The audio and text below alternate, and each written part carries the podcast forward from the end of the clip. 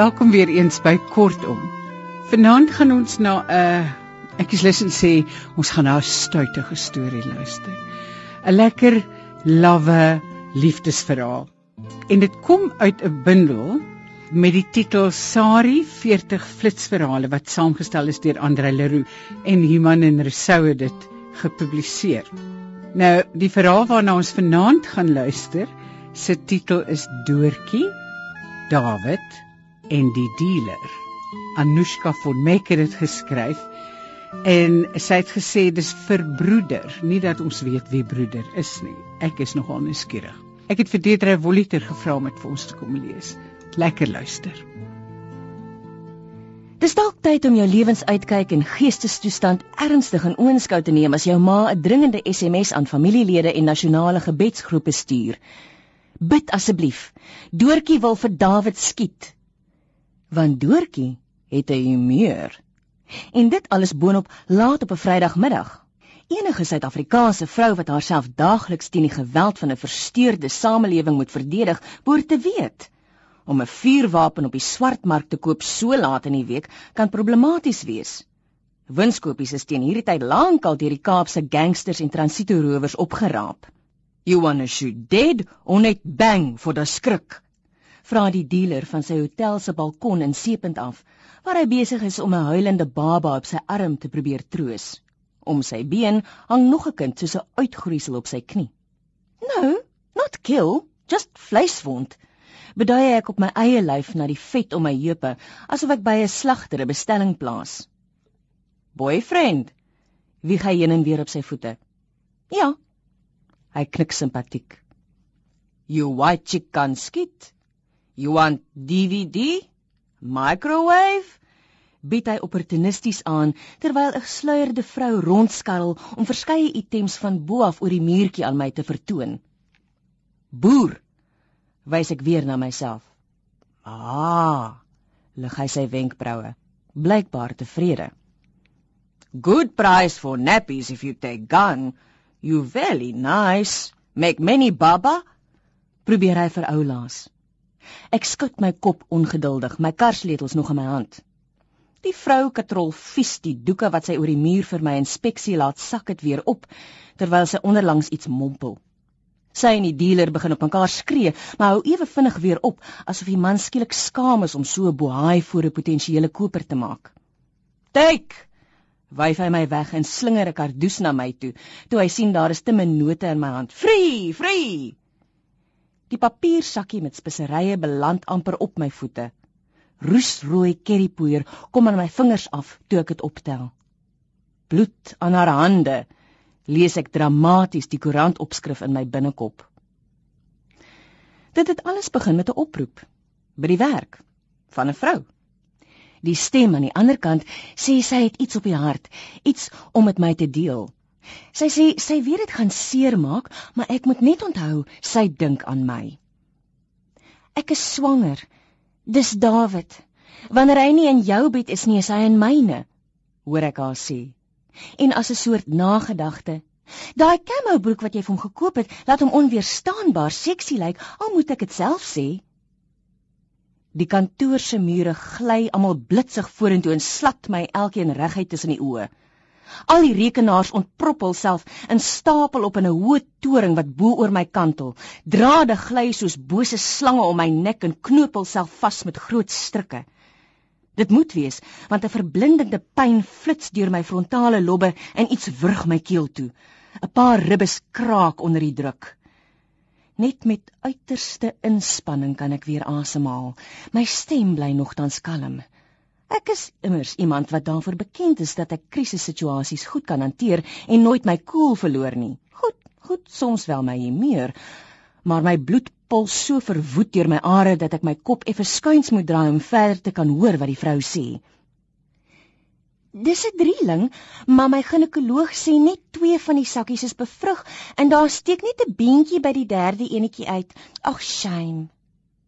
Beentjie. Wat? Nee, ek het verkeerd gehoor.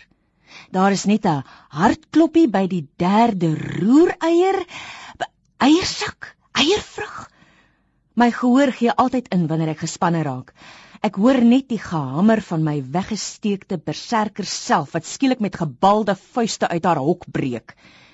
Terwyl die stem praat, skribbel ek 'n illustrasie van wat sy sê. Drie sirkels, een met 'n been. Nee, krap dood. 'n Hartjie, maar op die ou einde lyk dit eerder soos 'n oog op 'n bord. Ek sit met die pen gaatjies daarin indruk. O, uh ja, hoeveel weke? luister ek geduldig mal terwyl ek die mure rekenaars en drade van my lyf afskud. Ek e-pos vir jou die sonar, lui sy af. Die telefoon lui weer. Hierdie keer is dit my ma wat van die plaas op die randjie van die name bel. Haar stem klink krakerig asof die lyn vol sand is. My kind, moenie skiet terwyl jy emosioneel is nie. Dink aan daai gemors toe oom Koos muurgif sy buurman Klatsch Versagie se bleshol donkie one shot geskiet het omdat hy vermoed het hy flerry met sy vrou rond. Laat ons eers uitvind wat aangaan en as dit waar is, sal ek homself kom skiet, beloof sy. Ek voel skielik 'n oorweldigende waardering vir my ma. Ook dat ek as plaaskind groot geword het en weet watter gevoel dit 'n mens gee om 'n sneller te trek as jy kwaad is vir die klippe. Dis asof jy jou pyn en woede saam met die koel uitwerp. Ons kom ooreen dat ek 'n uur sal wag. Vir my ma om te bid, vir my om my beserkerheid weer veilig hok toe te lok en vir Dawid om 'n goeie wegkruipplek te kry. Nee, ek is nie onnosel nie en ja, ek weet presies waarom iemand veilig te kwes op 'n kort afstand, net naby genoeg dat hy vir my presies kan verduidelik hoe daardie bevrugting plaasgevind het. In die uur wat ek ons almal gegee het, dink ek noodgedwonge terug aan die keer toe ek Dawid ontmoet het. Dit was 'n woes en onbeskofte dag en ek moes van die een dringende afspraak na die volgende naal, een van daardie taai warm dae wanneer jy pap soos nat sand aan jou kokende stuurwiel hang en dit aanhoudend voel asof goggas heeltyd by jou cleavage invlieg. 'n Dag waarop almal in die suidelike halfrond op jou inzoom die oomblik as jy na 'n parkeerplek mik. Iewers In 'n baie besige straat sien ek en twee ander ewe maniese bestuurders dieselfde parkeerplek raak. Nie groot genoeg vir 'n maklike inswaai nie, maar eerder 'n vinnige skuins injaag met die hoop jy was die een met die meeste guts van die drie van julle. Jy hoop ook jy tref nie die irriterende selfaangestelde motoroppasser of een van die kollekteerders of die draadornamentverkoper van Uganda nie. Wonderbaarlik mis ek hulle almal. Maar toe ek bo die getoet van die verloorders my oë wyd genoeg oopmaak, die behoeftige skare skoon stil geskok, leen daar 'n man met 'n gepynigde uitdrukking links voor teen my kar en beduie iets. Ek het op die man se voet tot stilstand gekom. En nie net dit nie, maar toe ek besef wat aangaan, is ek so verboureerd dat ek nie my Mini Cooper in rad kan kry nie. En wat maak die man eindelaas bevry van my voorwiel toe ek stotterend om vergifnis vra en voor hom kniel om sy skoen uit te trek en sy gekneusde voet sopnat huil. Hy glimlag skief. Sy oë blink van deernis of was dit pyn? Bly te kenne, maar daar is ander maniere om iemand se aandag te trek, wie jy, het hy dapper geskerts. Maar ek kan nie ophou huil nie. Die dag het te veel geraak. Ek snik so hard verskeurend dat hy my uiteindelik versigtig in sy arms neem, flentervoet eenkant en troos. En toe ek uiteindelik ophou huil oor my eie aakligheid, my humeur, die muggies en alle sosiale ewels, moes ek glimlag. Want ek het daardie dag geweet my hart was geraak soos nog nooit voorheen nie. My bang hart. Dit was Dawid. Eers parkeer ek op sy voet 3 jaar later wil ek hom skiet. David loop vooruit oor die bergpiek, terwyl ek al strompelend op elke klip wat groot genoeg is gaan sit om asem te skep. Daar lê 'n klein veldblommetjie en 'n briefie op my volgende sitplek. My hart se punt. Dankie dat jy my destyds raak gery het, want jy het my lewe met 'n slag getref om nooit weer dieselfde te wees nie. Maar ook dankie dat jy my nie geskiet het nie, hoewel ek gewillig is om selfs 'n koel van jou te vat. En dankie dat jy uiteindelik ingewillig het om my ring aan jou vinger te dra. You very beautiful bruid. Want to make many baba? Want blyk dit, die stem was net 'n spook uit die verlede wat nie tot rus te kon kom nie. Daar was toe geen roeruier of sonar nie. En ek is besig om my lewensuitkyk en geestestoestand ernstig in oënskou te neem om die onsekerheid en vrees vir verwerping wat agter my humeur skuil bietjie vir bietjie te oorkom. Om jou oor te gee aan die liefde is vrees aan jou hand, ja, vra enige bang hart.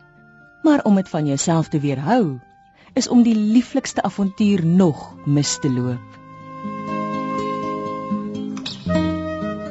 Dit was Doortjie, David en die dealer van Anushka von Meck en Deidre Voliter het dit vir ons gelees. Ek het dit gekry in 'n bundel wat saamgestel is deur Andre Leroux. Die bundel se titel is Sari 40 flitsverhale en dit het by Iman en Resou verskyn. Van my Margolite alles van die aller aller allerbeste tot volgende keer. Mag dit met ons almal besonder goed gaan. Totsiens.